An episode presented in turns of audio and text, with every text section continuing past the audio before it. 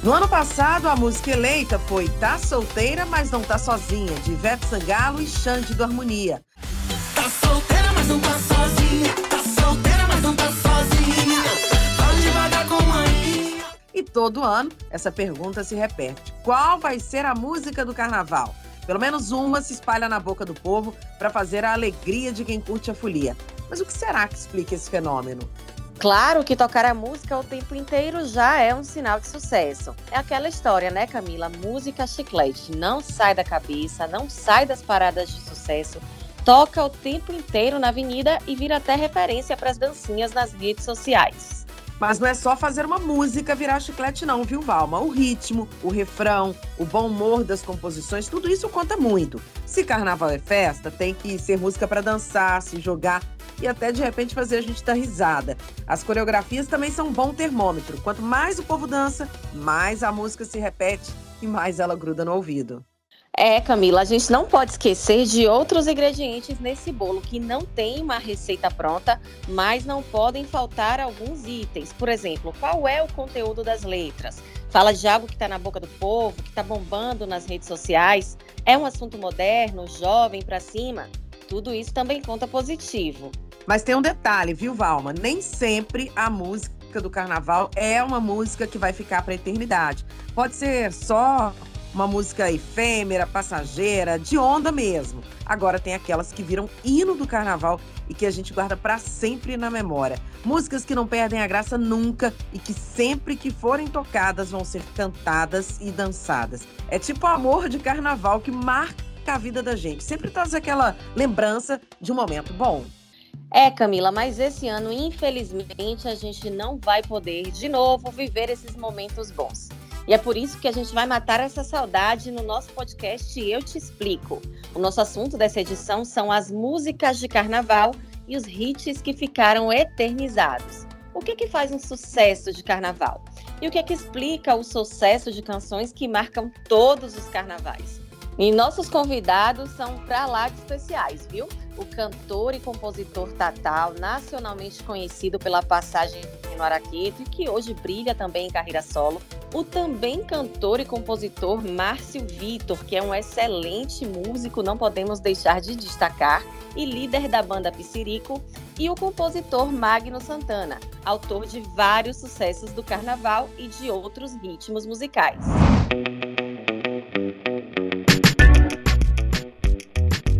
Bom, a gente abre esse bate-papo com o Tatal, mas antes de chamar ele para conversa, eu queria elencar algumas das grandes canções que foram compostas por ele. Para começar, um dos maiores sucessos de todos os tempos, Protesto Olodum, composta, se eu não estiver errado, em 1988. São quase 35 anos arrepiando multidões, onde quer que se cante, e uma das músicas mais tocadas. Tem também Araqueto Bom Demais, Xenhenhen, Ó Meu Pai, Dono da Zorra Toda, Claudinha Bagunceira, e tantas outras. Tatal, muito bem-vindo. Prazer ter você aqui conosco.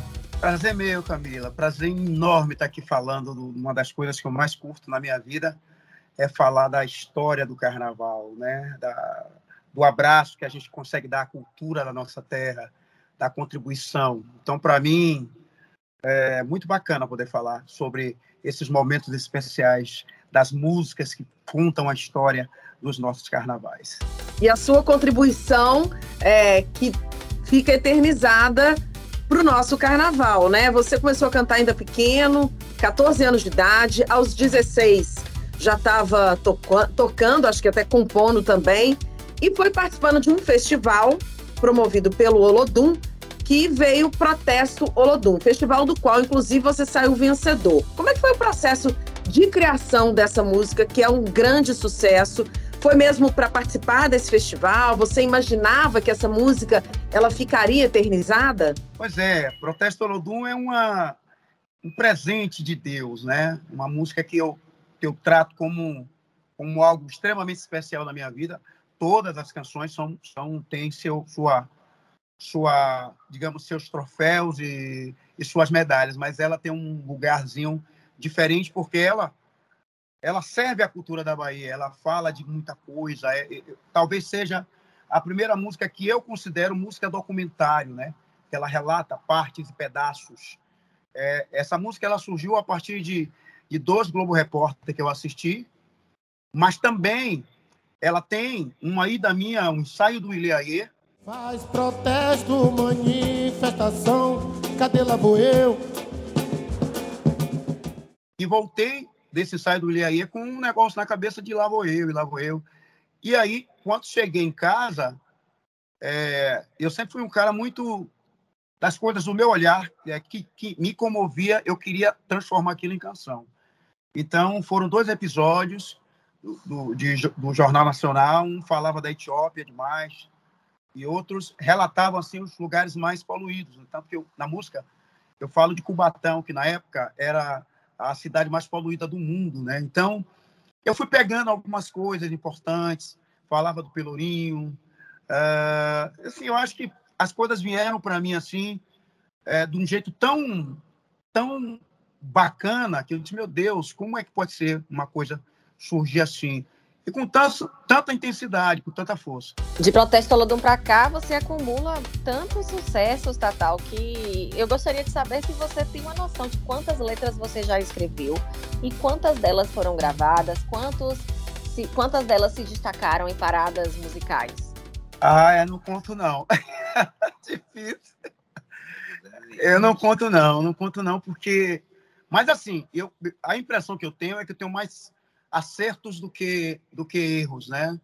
Eu, só para citar assim, Cláudia Leite já me gravou algumas vezes, e a Claudinha, ela, ela, graças a Deus, as músicas que ela gravou de minha autoria, junto em algumas, até com parceria, fizeram um grande sucesso. Claudinha Bagunceira foi uma música de carnaval. Claudinha bagunceira. Oh, madeira, madeira, madeira, madeira. Uma música que ela chegou na beira do carnaval, eu acho que ela trocou por outro mas já estava bem cortada para o carnaval, né? Eu fiz para Claudinha Silar, Prece, Artimanha e, e Saudades, que foi o último, último sucesso dela, digamos assim, uma música que foi lançada para o carnaval e ela conseguiu obter o resultado que eu esperava. Além de, claro, cantar suas próprias canções, como você bem disse, você compõe para outros artistas. Você falou de Cláudia Leite, mas tem Ivete, tem Léo Santana, é, tem Sorriso Maroto. Essa definição de quem vai cantar tal música, isso é você que faz na hora que você está ali compondo, você imagina na voz de um artista, você imagina que aquele hit pode ser um hit do carnaval, de sucesso. Como é que é esse processo de composição? É verdade, né? Assim, a, hoje é, você tem que compor é, com um pensamento no artista, né? Porque é muito complicado você encaminhar uma canção é, para um artista que não tenha nada a ver com, com ele, né? Com o que ele com que ele faz circular pelo país. Então você tem que é como se você tivesse uma, encaminhado a música uh, correta para o um artista que tem a chance e a oportunidade de virar aquilo e transformar aquilo em um grande hit. Tatal, eu gostaria de saber se você recebe mais pedidos, assim, encomendas de música, tal artista te procura e diz, eu quero uma letra que fale disso, num ritmo assim assado, ou você que cria as letras e oferece aos artistas com quem você acha que se adeque melhor àquela obra? É, na verdade, eu, eu, eu talvez consiga ser um artista é, não nesse formato que as pessoas me pedem, assim, já aconteceu, lógico. Mas é, acredito que as minhas músicas, as minhas uh, composições, ela tem muito mais a iniciativa da minha criação ou, ou, de um pedido de alguém, sabe, de um artista sobre encomenda. As minhas canções, elas normalmente não têm essa essa relação de, pô, faça assim, desse jeito. Graças a Deus, existe assim uma certa uma certa aceitação no mercado com a, as minhas obras, até no, na minha na forma de, de, de, eu, de eu, expressar para todo mundo uh, o conteúdo que eu, que eu vá colocar nelas.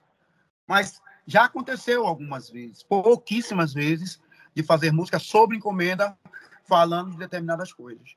Mas eu, eu sou muito aberto assim com relação a, a composições e normalmente quando eu mando a, o tema ele, ele é abraçado. Então, já facilita muito para que essas músicas possam ser gravadas. Agora, Tatal, quando você compõe uma letra, você já tem assim um feeling de que vai ser um sucesso, vai ser hit, vai estourar, vai ganhar Bahia Folia, vai ganhar todas as enquetes, ou é um tiro no escuro? É impossível, né? Hoje a gente está vivendo um momento muito, muito diferente. Hoje, cada esquina você tem um compositor. E outra, e compositores criativos. Hoje, na verdade, o que é que, o que, é que os caras procuram, o que os compositores procuram? É o coelho da cartola. Os compositores hoje eles querem falar exatamente do que ninguém fala. Quanto mais você trouxer uma novidade, algo inédito para se falar, melhor ainda. Então, assim, hoje, eu tenho certeza de que, como virou, é, é, eu me, passei a me considerar um compositor industrial há pouco tempo. O compositor industrial é aquele compositor que faz para fora, não faz só para si próprio, para seu próprio trabalho. Negocia para fora, faz suas coisas. Então, assim, Hoje, tem muita gente compondo, muita criatividade, muita gente compondo e compondo muito. Mas deixou de ser aquela coisa única, exclusiva. As pessoas falavam, inspiração, inspiração, inspiração. Eu, sinceramente, acho que cada vez mais a gente vai parar de falar nisso. Porque virou uma opção de trabalho. E outra coisa, mais importante, hoje não adianta você só ter a boa música e imaginar que sua música pode ganhar o carnaval você tem que ter uma estratégia por ela de trabalho. Porque boa música, eu te garanto, qualquer esquina aí você vai achar. Com condição de, de, de ganhar o Bahia Folia. Quando você Hoje fala em estratégia, você diz o quê, Tatal? Eu, fa eu, faço, eu falo estratégia financeira, ou estratégia de marketing, ou, ou, ou as relações. Tudo isso tem que estar bem encaixado no momento para que essa música se transforme. Porque não tem jeito. Hoje é música e o que se fazer com ela, porque antigamente você só precisava ter a grande música. Então, hoje tem muito mais coisas envolvidas na, na transformação de uma música do, do anonimato até ela fazer um, um, grande sucesso. Tá, tá uma honra ter você aqui no nosso podcast. Muito obrigada pela sua participação no Eu Te Explico. Eu que agradeço, agradeço. É, primeiro, é, o respeito que vocês têm pela minha minha vida, minha carreira artística, né? Porque abrir esse espaço para a gente falar de algo tão é, tão bacana, tão maravilhoso, que é as composições, o carnaval, que é algo nosso, é mágico. Né? A gente fala de duas grandes magias, né? A gente fala de música, que para mim é, e a gente fala de uma festa que é única no planeta, que por dois anos seguidos a gente não vai poder estar tá realizando. Certo? Você não tem noção como isso dói dói e dói muito. Mas vamos, é, no momento, tomar os devidos cuidados para ano que vem a gente estar tá em firme e forte para fazer o carnaval.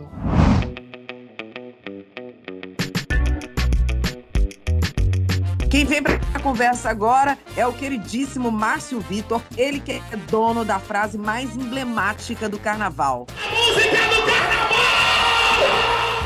música do carnaval. E eu já começo perguntando logo isso. Márcio, você acha que o grito de música do carnaval vai ficar eternizado na sua voz?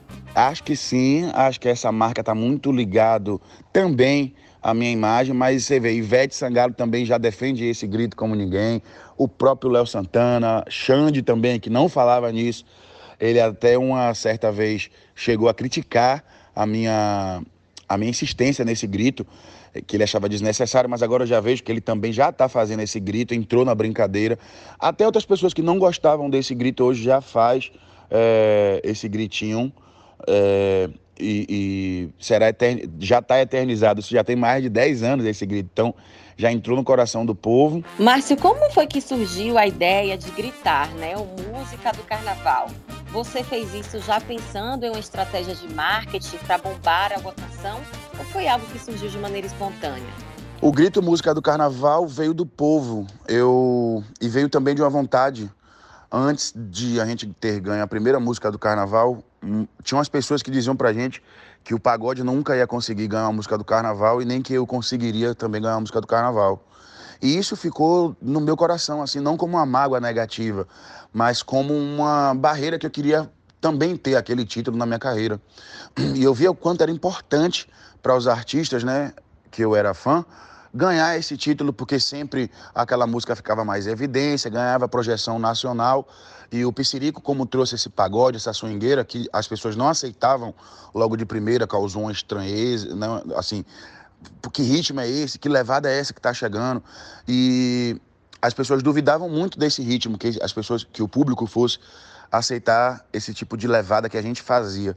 E aí a gente conseguiu ganhar a primeira música do carnaval, emplacando a música e o ritmo também, onde todo mundo começou a abrir o coração através da primeira música do carnaval que a gente ganhou.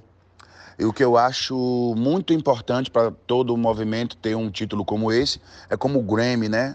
Que premia as maiores músicas latinas no mundo, é como o Oscar que premia os filmes.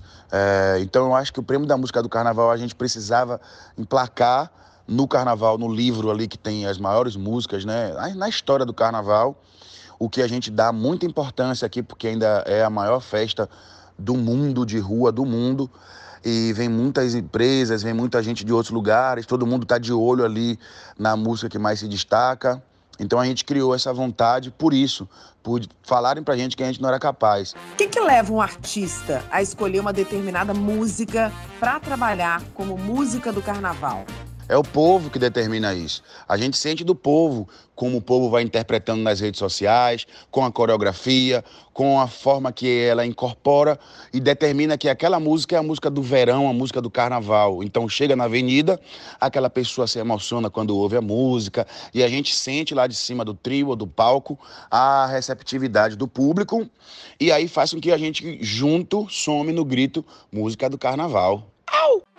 Márcio, Tatal comentou com a gente que para fazer uma música bombar é preciso ter uma grande estratégia, não basta ter uma letra bacana, não basta estar na voz de um artista bombado, então, falando em estratégia, quanto tempo é necessário mais ou menos para trabalhar uma música, para que ela caia no gosto do povo, para que ela seja abraçada pelas pessoas que curtem festas? Rapaz, isso é muito da aceitação do público.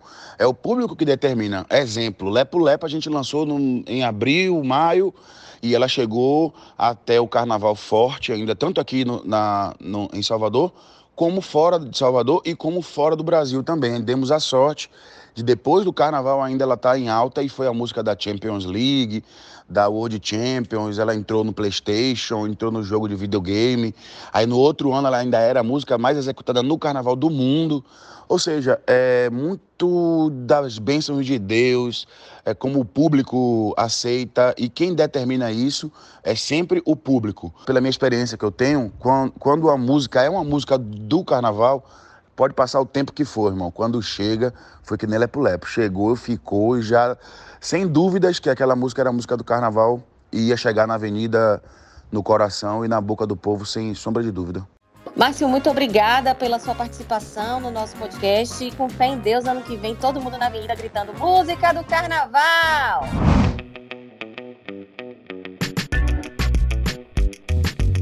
Quem vem para a conversa agora é Magno Santana, ele que está sempre nos bastidores, compondo para outros artistas. Magno, seja muito bem-vindo aqui ao podcast Eu Te Explico. Oh, muito obrigado pelo convite, estou muito feliz, honrado. Que coisa boa, viu? Muito obrigado de verdade. A honra é nossa. Afinal de contas, são 15 anos de carreira. Acreditem vocês, mais de 700 composições, muitas delas transformadas em hit de carnaval, hit de sucesso. Assim como a gente fez com Tatal, Magno, eu queria elencar alguns dos seus grandes sucessos, tá? E estou falando aqui mais de carnaval. Lepo Lepo, com Piscirico, Tempo de Alegria, com Ivete Sangalo, Teleguiado também com Ivete, ainda com Ivete pra frente, Acelera aí, do Harmonia são várias. Tem comando, tem paradinha, tem firme e forte com piscirico também. Se for citar tudo, acho que a gente vai passar o dia aqui. A questão é, quando você compõe, você pensa naquela música como um hit do carnaval ou isso acontece naturalmente? Como é que é esse processo? Acontece naturalmente, porque geralmente quando a gente faz em cima para ganhar carnaval, para ser música de carnaval, para a galera colocar no repertório, não acontece. Então a coisa flui bem natural. Tem que ser natural, porque senão não vai. bem tranquilo. A gente estava até conversando com o Tatal antes e ele falando sobre essa questão da estratégia, né? Que é preciso se pensar todo um marketing para poder estourar uma música de carnaval, uma música, um hit de sucesso. E assim, hoje em dia é preciso se levar em conta vários fatores. Temos vários compositores é, fora da Bahia que estão estourados também, né? A gente tem é, em Goiânia, a gente tem em Fortaleza. Na Bahia temos grandes compositores também, mas é preciso é, segundo o Tatal, no entendimento dele, inclusive se reciclar, né, a forma de falar, ter essa linguagem jovial, estar atento também ao que acontece nas redes sociais, que isso pode ser um parâmetro de sucesso. Tudo isso você leva em conta no seu processo de criação? Sempre. O ouvir é muito importante para a música do carnaval, para a música no geral, né? Para a gente estar tá colocando música nos artistas hoje, a gente tem que estar tá antenado, tem que estar tá nas redes sociais, tem que estar tá ouvindo as músicas tem que estar tá nas plataformas digitais, que hoje é muito importante é, é, baixar o, o, as plataformas para estar tá ouvindo o que é de novo. Eu sempre coloco aqui, eu sempre recebo os links de músicas novas que estão chegando no mercado para estar ouvindo essa nova linguagem, que é uma nova linguagem, entendeu? Porque não adianta você ficar para trás ouvindo coisas antigas, não adianta. Então a gente tem que estar tá antenado para para colocar música no mercado e que dê certo, né? Não existe uma receita de bolo, imagino. Mas quais são os elementos para se fazer um hit, um sucesso do carnaval? Eu confesso a você, se eu soubesse, eu não iria falar esse segredo. né? É difícil, a gente não sabe. É, é, é, a gente tenta música fazendo com dança, com um tema diferente, com um palavreado diferente. A gente não sabe quando a música pega, mesmo o Lepo Lepo, a música no começo ninguém gostava da música, né? Do Lepo Lepo. Pô, que música estranha, Lepo Lepo, Lepo Lepo, tá estranho isso.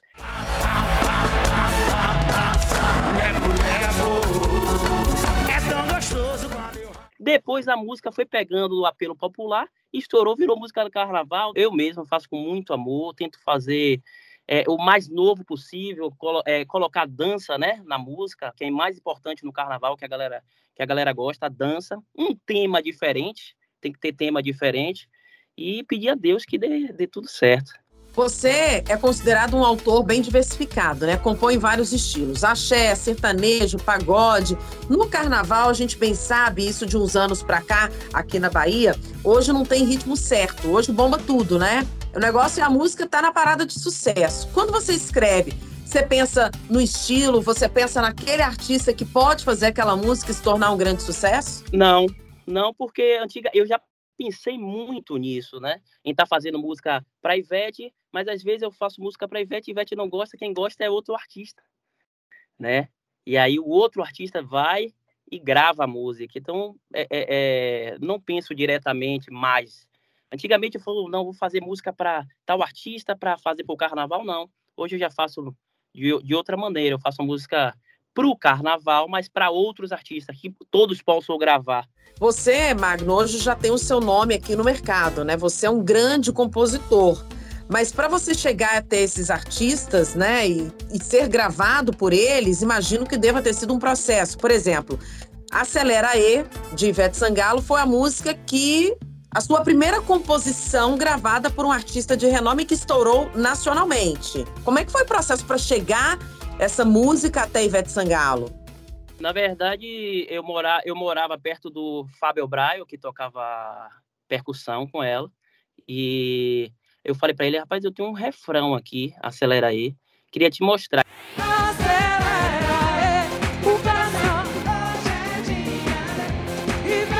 Ele tocava com, ele, com ela no tempo, encontrei com ele no, no posto de gasolina do Barbalho.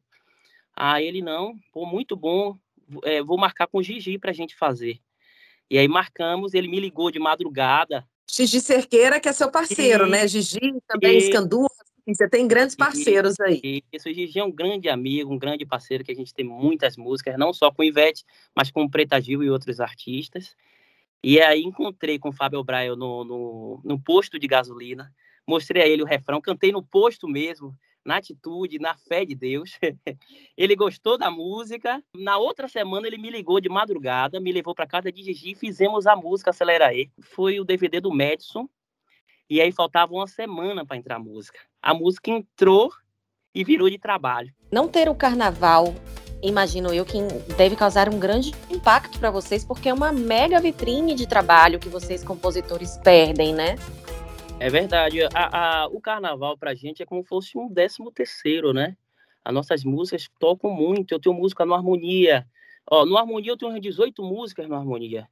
No Piscirico também umas 16 músicas. Com Ivete eu tenho umas 6 músicas. Então, essas músicas tocando no carnaval, triplicando, né? Porque o percurso é grande. Eu ganharia. Então, não, não é o segundo, né? O segundo ano que não tá tendo, segundo, né? Então, tá bem difícil, não tá fácil, né?